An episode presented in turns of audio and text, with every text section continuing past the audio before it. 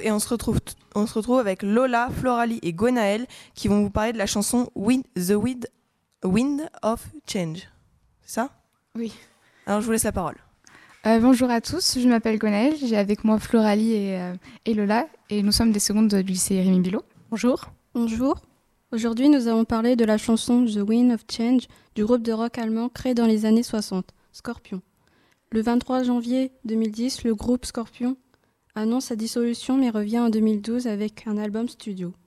Scorpion est aujourd'hui toujours en activité même s'il a vu ses membres changer avec le temps. The Wind of Change est sorti en 1990 après la chute du mur de Berlin en l'honneur de la réunification des deux Allemagnes.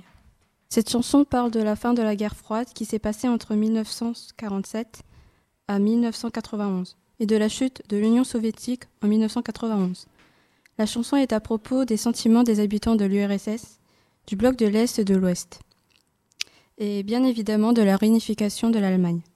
Oui, et c'est pourquoi il est dit Moskva, qui est la manière russe de dire Moscou. Il y a aussi Gorky Park qui est aussi à Moscou. On va donc vous faire passer un extrait de cette chanson. Bonne écoute.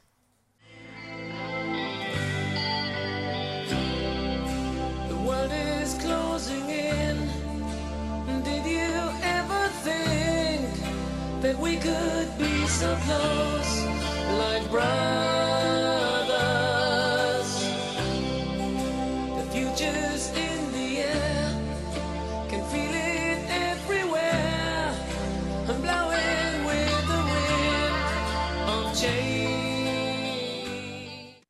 Durant la guerre froide, l'Allemagne est coupée en deux, d'un côté le bloc communiste à l'est et de l'autre le bloc capitaliste à l'ouest, soit la France, les États-Unis et l'Angleterre. Des amis sont séparés durant des années depuis la création de la RFA et de la RD1 en 1949. The Wind of Change est l'un des plus grands titres de ce groupe.